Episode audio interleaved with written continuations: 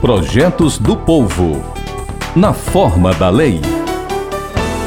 Os estabelecimentos comerciais do estado do Ceará disponibilizarão aos seus consumidores relatório dos produtos vendidos, com os respectivos percentuais de tributos estaduais incidentes. É o que determina a lei de autoria do deputado Heitor Ferrer, sancionada em julho de 2008. O relatório deverá ser de fácil leitura e compreensão e exposto em local de fácil acesso ao público consumidor. Fique atento. A Rádio FM Assembleia está com você no centro das discussões em apoio aos seus direitos.